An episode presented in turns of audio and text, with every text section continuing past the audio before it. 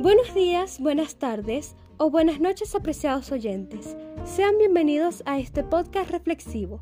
Espero que se encuentren bien y continúen implementando las medidas de bioseguridad en su día a día.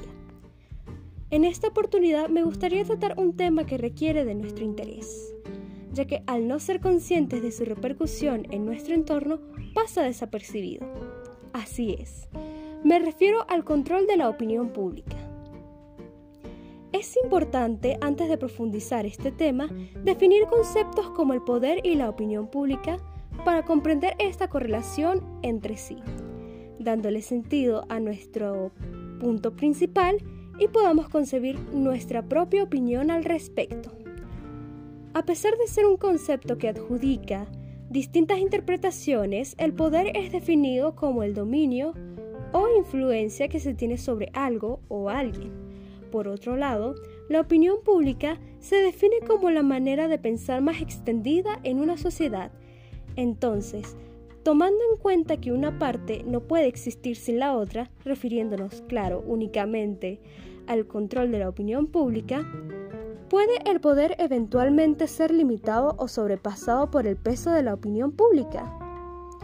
Se podría decir que sí, pero para determinar estos puntos se necesita una noción del contexto en que se desarrollen en cada situación.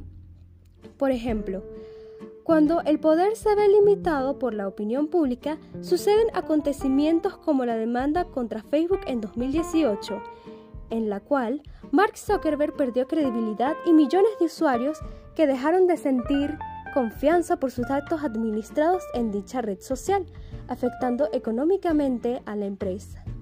Ahora, fijándonos en situaciones en las que el poder se ve sobrepasado por la opinión pública, se debe mencionar a la Revolución Francesa, pues la opinión pública fue clave para derrocar un gobierno monárquico establecido que no pensaba en su pueblo. Muy bien, como reflexión debemos darnos cuenta que nuestra opinión tiene poder independientemente del tópico que estemos debatiendo en nuestras vidas cotidianas o en otras plataformas.